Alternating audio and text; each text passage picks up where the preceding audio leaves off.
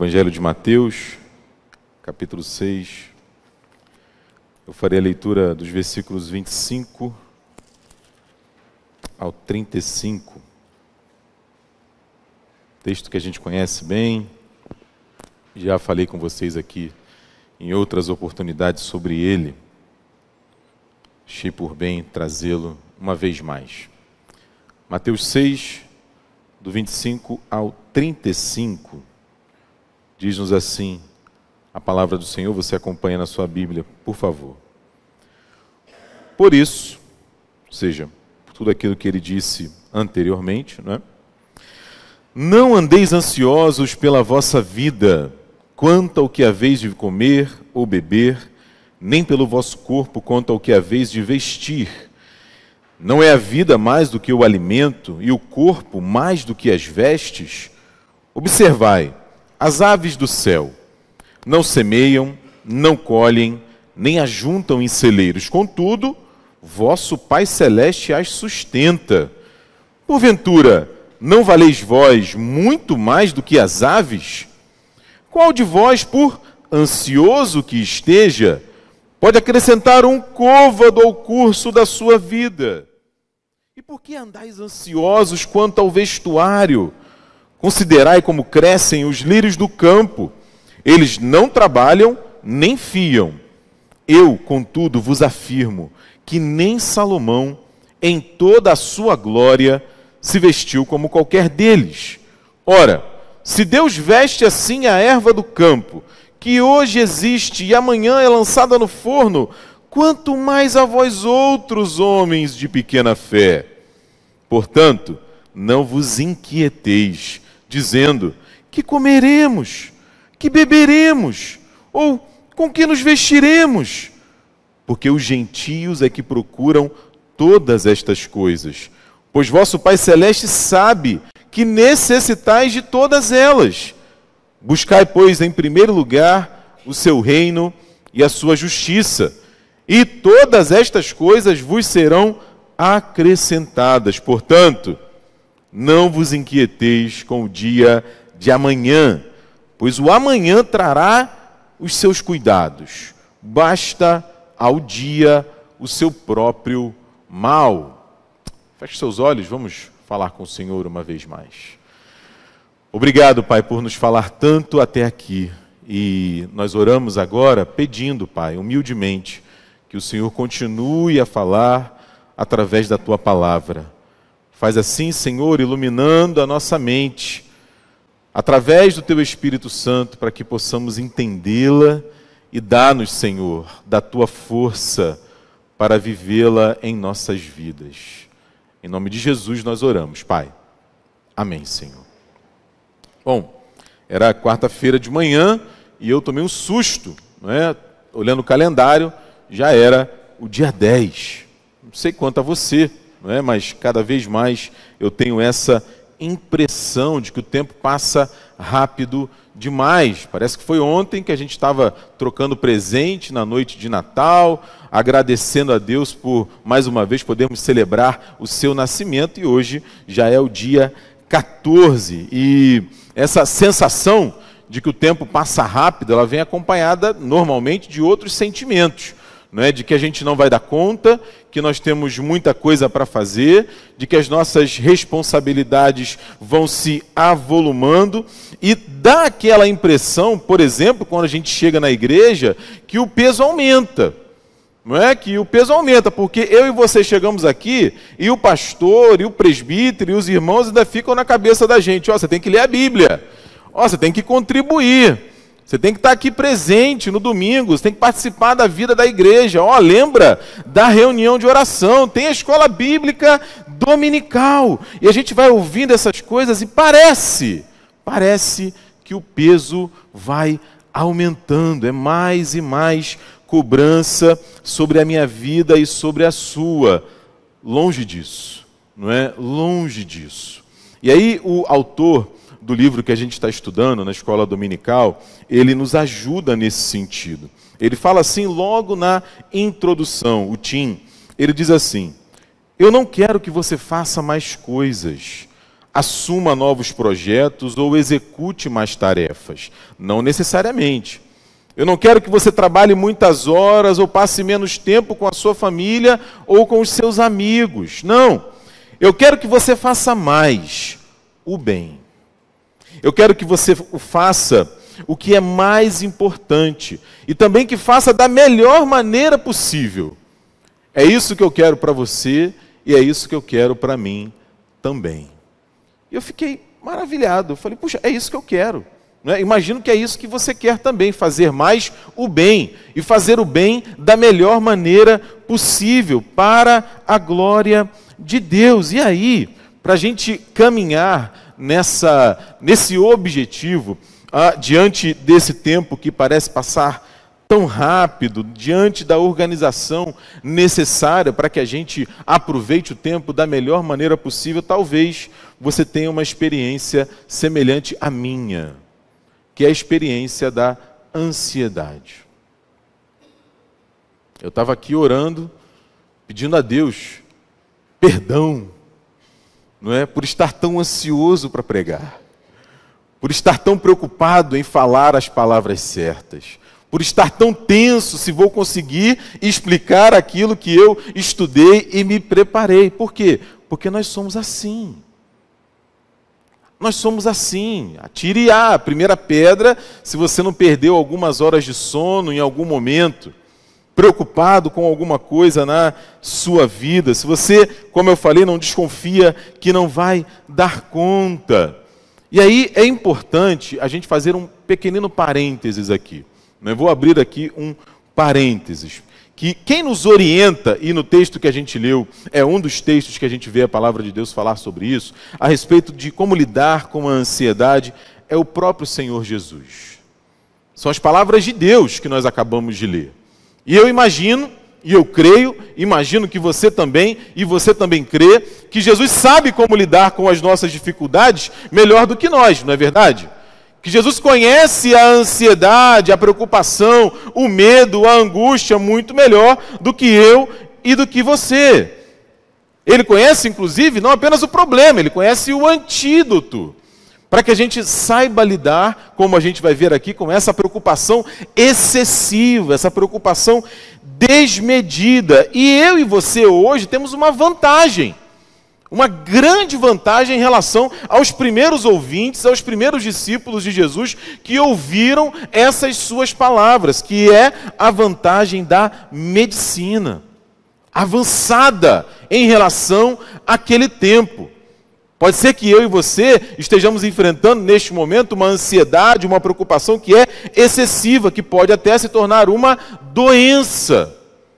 E aí, aliada à palavra de Deus, aliada aos conselhos de Jesus, às ordens de Jesus para a minha vida e para a sua, aliada à ação do Espírito Santo de Deus, nós temos psiquiatras, temos terapeutas, temos psicólogos, temos remédio. Louvado seja Deus por isso.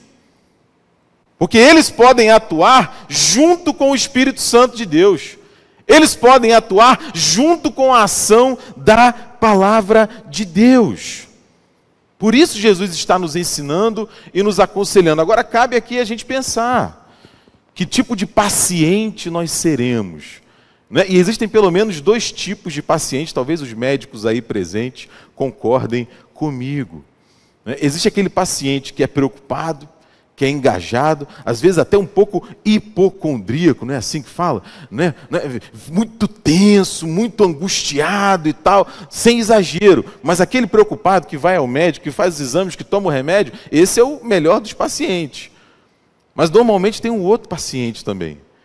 Ele vai para o médico assim, meio empurrado, não é, doutor Mário? Meio empurrado. Ou é a esposa dele que pega na orelha dele, ou é o marido dela que puxa ela pelo cabelo. Vai, minha filha, vai para o médico, vai, meu filho, vai. Aí chega lá, o médico ouve, passa os exames e tal. Aí ele faz os exames, o médico dá a prescrição. Aí aquele paciente fala assim: Ah, mas não é desse jeito aí. Você conhece gente assim? Ah, não, não conhece. Conhece, presbítero Eduardo, gente assim? Não, mas não é, não é isso tudo. Não é isso tudo. Eu vou procurar outro médico. Se for procurar outro médico, tá ótimo. Né? Uma segunda opinião, beleza, maravilhoso. Agora, vá e faça. Então a questão aqui é que tipo de paciente nós seremos, porque Jesus nos fala sobre como lidar com a ansiedade. Jesus fala para mim e fala para você sobre isso. E é interessante, né, esse texto saltou assim aos meus olhos, porque nós passamos por ele nessa semana durante a leitura bíblica. E aí, lá pelas tantas da leitura, o Davi me perguntou: Papai, o que é um côvado? É uma pergunta pertinente. Né? Você sabe o que é um côvado? Né? Eu não sabia, tive que procurar no dicionário. Um côvado é uma medida né, de, de, de tamanho antiga, que caiu em desuso, a gente não usa mais, que é mais ou menos ali 45 centímetros. E aí eles falam que é do cotovelo até a ponta do dedo médio. E Jesus fala isso aí no versículo 27. Se você está com a sua Bíblia aberta aí, você vai ver. Ele fala assim: Qual de vós, por ansioso que esteja, pode acrescentar um côvado ao curso da sua vida. O que seriam 45 centímetros na minha vida e na sua, de 50, 70, 80, 90 anos? A Almeida, a versão do século 21, é uma tradução diferente da Bíblia que a gente usa, traduz isso aqui por uma hora. Né? O que seria uma hora na nossa, às vezes, tão longa vida, 50, 90, 100 anos? Não é nada. Não é nada. Por mais ansioso que a gente esteja, nós não podemos aumentar a nossa vida, ela está determinada por Deus. Jesus vai usar essa mesma palavra ao longo do texto algumas vezes. Ele vai usar no versículo 31, 34, 25, e ele vai usar também como inquietez. É a mesma palavra. A palavra grega aí é meriminal. E ela traz a ideia, como eu já falei aqui, de um cuidado excessivo, uma preocupação excessiva, é estar dividido em várias partes, sendo cada uma dessas partes puxada para um local diferente. Ela traz a ideia de desmoronar. A pessoa se faz, se divide em vários pedaços e não dá conta. E aí, como uma torre, como um prédio, ela desmorona, porque os seus fundamentos se vão. É estar distraído com muitas coisas, ou seja, uma preocupação excessiva, um cuidado além do normal, que, como a gente já lembrou aqui, pode inclusive se tornar uma doença. E eu vou enfatizar isso aqui, como estou fazendo, porque assim, gente, alguma preocupação, você deve concordar comigo, é esperada. É ou não é verdade? Alguma preocupação é esperada. Se você não tem um pingo de preocupação, se você não se preocupa em nada com a sua casa, com os seus filhos, com o seu casamento, com a sua igreja, com o seu trabalho, com as responsabilidades que estão sobre você, se você né, é daquele pessoal lá do deixa a vida me levar, tem alguma coisa errada. Não, vamos ver como é que tá, né? deixa como tá para ver como é que fica. Não dá. Então, assim, alguma preocupação é esperada, alguma atenção é esperada. Agora, isso em excesso nos preocupa. E preocupa Jesus. E preocupa tanto a Jesus a ponto dele falar sobre isso. E falar de forma reiterada. Eu quero pensar com vocês aqui, à luz desse texto, alguns motivos pelo qual nós não precisamos viver excessivamente preocupados. Nós não precisamos nos perder à luz da palavra de Deus. Vamos ver então a, alguns desses motivos aqui nesse texto. O primeiro é o seguinte: a gente vê logo aí no início, no versículo 25. E eu vou fazer isso aqui em forma de lembrança para mim e para você, porque são coisas que a gente já sabe. Eu vou falar aqui obviedades. Né? Obviedades, coisas que eu e você estamos cansados de saber, mas que precisamos ser lembrados. E a primeira é a seguinte: eu preciso me lembrar, viver é mais do que comer e se vestir. A vida é mais do que comer, o corpo é mais do que se vestir. Você percebe que Jesus faz essa distinção aí no versículo 25? Ele fala: ó, não é a vida mais do que o alimento, não é o corpo mais do que as vestes. Ele faz uma distinção. E a distinção dele aqui é pedagógica.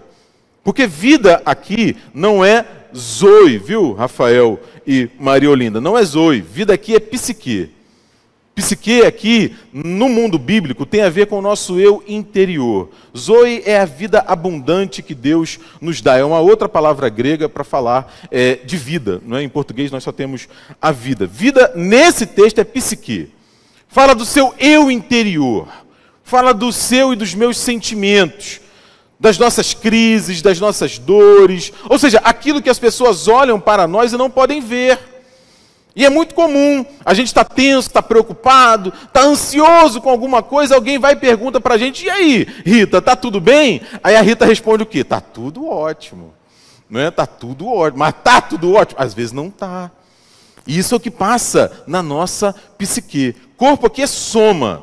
Né? Ao contrário da psique, é aquilo que pode ser visto. O que Jesus está falando é o seguinte: olha, a nossa vida completa, integral, interior, exterior, é muito mais do que se alimentar, é muito mais do que se vestir. Em outras palavras, Diego, você não precisa ficar ansioso, não precisa ficar dividido, não precisa se desfazer em pedaços, em pedaços, por exemplo, se as coisas não estão indo bem agora se as coisas não estão indo muito bem agora e você está sofrendo. Se, por exemplo, você não tem o corpo que você sonhou, imaginou, que você e eu ficamos vendo ali no Instagram, meu Deus, né, essa pessoa consegue ir para academia todos os dias, está ali firme. Ai, Jesus, que angústia! Se você não usa as roupas que você imagina que deveria usar, se você não alcançou até esse momento da sua vida tudo que você planejou, colocou ali lá na sua planilha do Excel, se você está enfrentando algum tipo de oposição na sua casa, no seu trabalho, em algumas das suas relações, sabe por quê? Jesus está dizendo para mim e para você: a nossa vida é mais do que isso.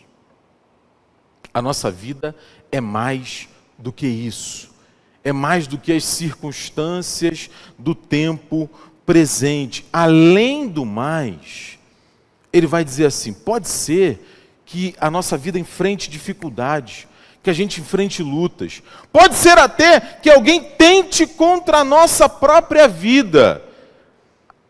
Aí, num determinado momento do Evangelho, Jesus vai dizer assim: Olha, eu e você temos que temer, na verdade, não aquele que pode matar o corpo, mas aquele que, além de matar o corpo, tem o poder de lançar a alma no inferno.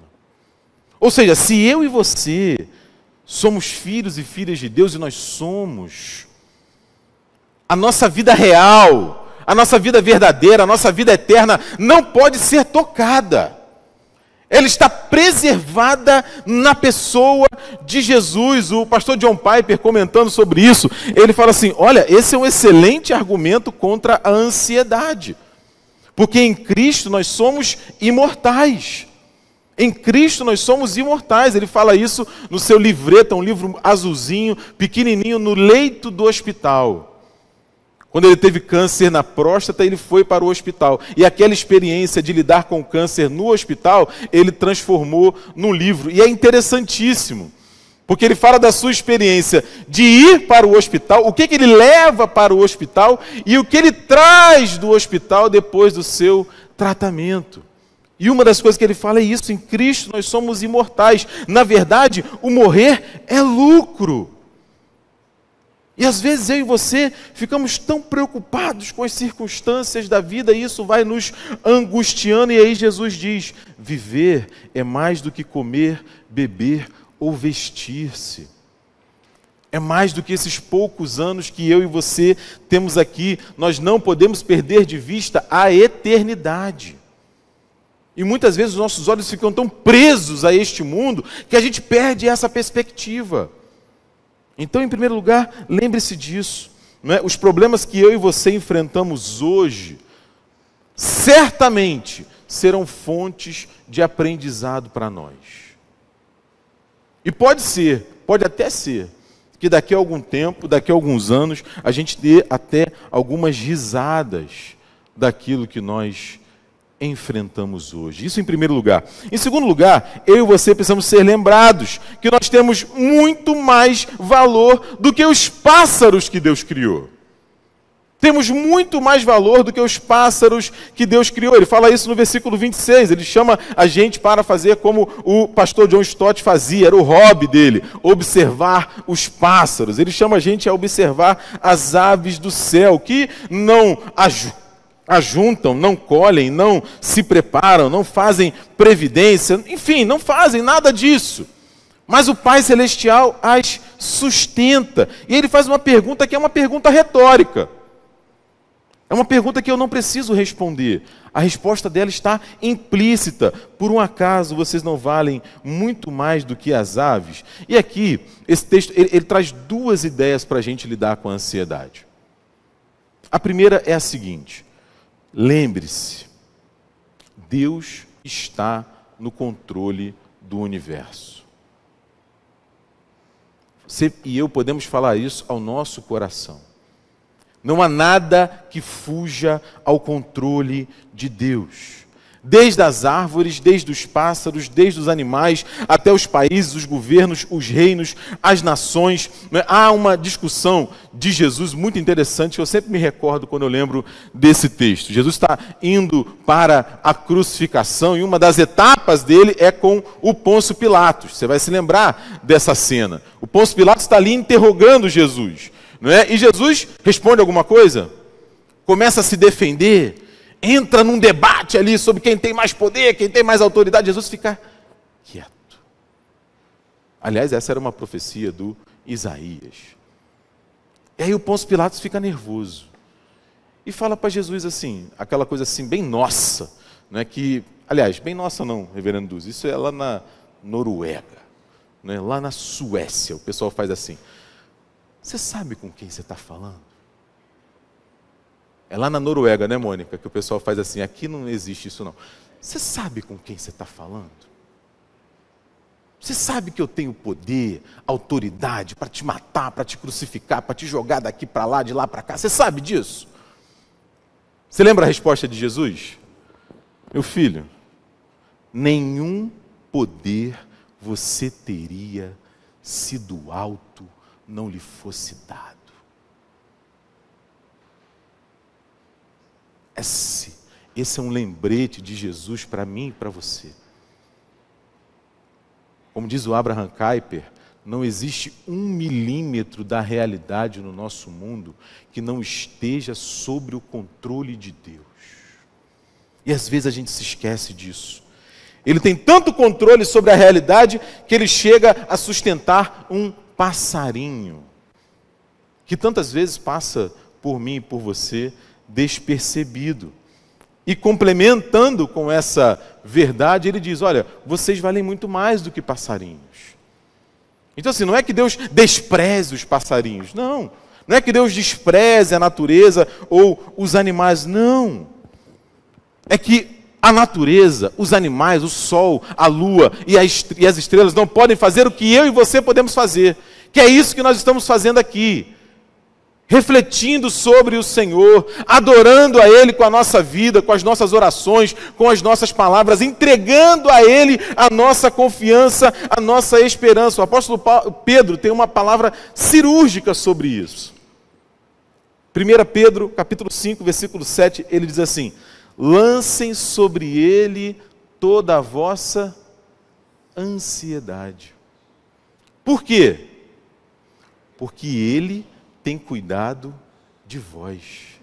Ele tem cuidado de vós. Então, em segundo lugar, lembre-se disso, é? nós valemos mais do que passarinhos. Terceiro lugar, outra obviedade, é? a ansiedade. Meu irmão e minha irmã, ansiedade excessiva, como nós estamos falando aqui, né, ela é inútil. Olha aí, versículo 27. Foi o texto que eu comentei. Né? Qual de vós, por ansioso que esteja, pode acrescentar 45 centímetros ao curso da sua vida? Eu fiquei pensando, falei, como explicar isso? Né? Você passou no Rio de Janeiro essa semana agora? Você estava no Rio de Janeiro? Essa semana agora que passou? Fez calor? Fez calor? Pensa num guarda-sol na praia de Copacabana, meio-dia, com a sensação térmica de 50 graus. Pensou no guarda-sol? Na praia de Copacabana, meio-dia, com 50 graus. Para que serve um guarda-sol? Ansiedade. Inútil. Inútil. Não serve para nada, não se aproveita, não traz benefício, não tem serventia. E por mais óbvio que seja, eu e você precisamos ser lembrados disso. Por isso que eu fiz essa, aquela pergunta no início da nossa conversa: qual é o tipo do paciente que nós vamos ser? Daquele que fica dando ouvidos à ansiedade do nosso coração. Ai, será que vai dar? Ai, será que eu consigo? Ai, será que vai dar certo? Ou daquele que ouve a palavra de Deus e escolhe a esperança, e escolhe a confiança. Os crentes antigos, eles deixam uma, várias lições para nós, mas uma delas é essa: pregue ao seu coração. Não é autoajuda, não é autossugestionamento, não é ir para frente do espelho e falar você é demais, você é lindo, você é especial. Não, não é isso. É pregue a palavra de Deus para você mesmo. Pregue ao seu coração, ainda que a figueira não floresça, não haja fruto na vide, o produto da oliveira minta. Eu não preciso viver com ansiedade excessiva, por quê? Porque eu tenho um Deus que tem poder e a ansiedade é inútil. Quarto lugar, essa é muito semelhante àquela dos passarinhos que a gente falou que é o cuidado que Deus tem com o lírio e com a erva do campo. Mas aqui a analogia é um pouco maior. É um pouco maior. E a gente já até comentou aqui. Porque o que Jesus diz sobre o lírio e a erva do campo é que eles duram duram pouco. Duram pouco. Enquanto eu e você somos eternos. Nós temos a eternidade pela frente. E aí Jesus aponta aqui algo que nos ajuda muito, um problema sério. Jesus fala da nossa pequena fé. Homens de pouca fé. Porque, gente, fé é uma questão de confiança. Fé é uma questão de confiança. Eu imagino que é, os pais aqui de crianças pequenas têm uma experiência é, é, parecida com a minha. A menos que seja uma coisa assim muito diferente, eu não sei, Ana, se Betina já te acordou de madrugada perguntando se ia ter café da manhã. Já acordou? Assim, mãe, mãe, vai ter almoço amanhã? Vai ter café amanhã? Geralmente as crianças não fazem isso. Por quê? Porque elas sabem que vão ter. Elas sabem que eu e você vamos dar o nosso jeito para que elas comam de manhã para que elas almocem, para que elas jantem. E de uma maneira mágica, as coisas simplesmente surgem no armário delas, no prato delas, na noite de Natal delas. Aparecem. Estão lá na frente delas. E aí é uma crise quando a gente fica mais velho, não é? Eu achei fantástico isso. Tem um vídeo do Porta dos Fundos que fala sobre isso. Que o indivíduo saiu de casa e aí ele vai ao médico. E aí ele começa a conversar com o médico. E ele fala: estou com um problema.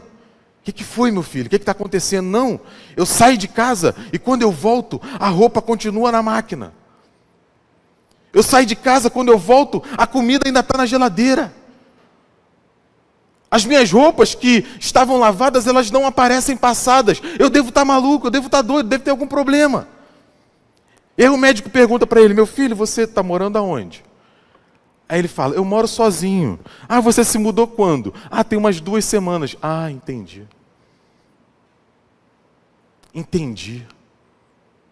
Porque às vezes a gente se esquece que fé é questão de confiança. Nós confiamos nos nossos pais, por isso a imagem da criança é tão importante aqui e Jesus fala sobre isso que a nossa fé deve ser a fé de uma criança, semelhante a uma criança. Por quê? Porque criança é ingênua? Não, ah, todo mundo tem que ser ingênuo. Não. Aliás, Jesus fala que eu e você temos que ser prudentes. Prudentes como a serpente. Jesus não espera de mim, de você, ingenuidade. Jesus espera de mim, de você, confiança.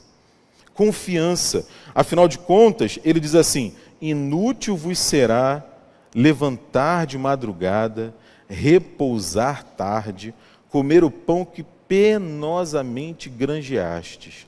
Aos seus amados ele o dá enquanto dormem. Eu fiquei pensando sobre isso, não é? Quanta coisa Deus faz por nós e as pessoas fazem por nós sem a gente fazer o menor esforço. Por exemplo, uma coisa que eu lembrei foi o brigadeiro. Você já comeu brigadeiro? Gente, alguém inventou o brigadeiro. Alguém teve a ideia de juntar leite condensado, chocolate, mexer na panela, aí vê que quando desgruda do fundo está pronto. Aí você enrola e come. Que coisa maravilhosa! Já te dei até a receita aqui se você não sabia fazer. Alguém inventou o brigadeiro. Alguém inventou a internet, outra pessoa inventou o Wi-Fi. Aliás, uma pessoa especialíssima que vai ser alguém que a gente vai ter que dar muitos abraços na eternidade é o cara que inventou aquele negócio que a gente bota na parede e ele transforma o ar quente em ar frio, gente. Imagina a primeira vez que esse negócio funcionou. O pessoal fala: milagre! É milagre, canoniza esse homem. Né? E o contrário também, o negócio que pega o ar frio de fora e transforma em ar quente.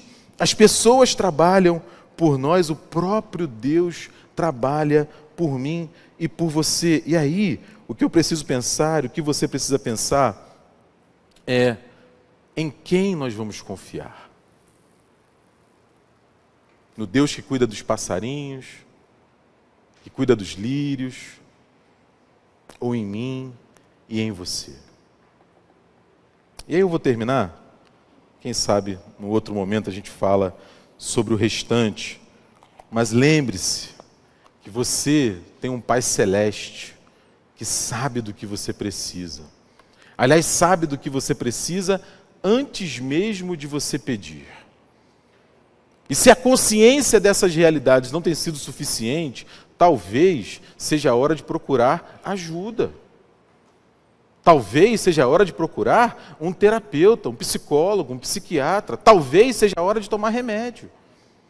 Talvez seja a hora de entregar essa ansiedade a quem pode te ajudar a lidar com ela. Em primeiro lugar, é claro, ao Senhor Jesus. E esse já é o primeiro passo. Mas há outros que eu e você podemos dar também. E aí, não precisamos viver tão sobrecarregados como talvez temos vivido esses dias. Amém?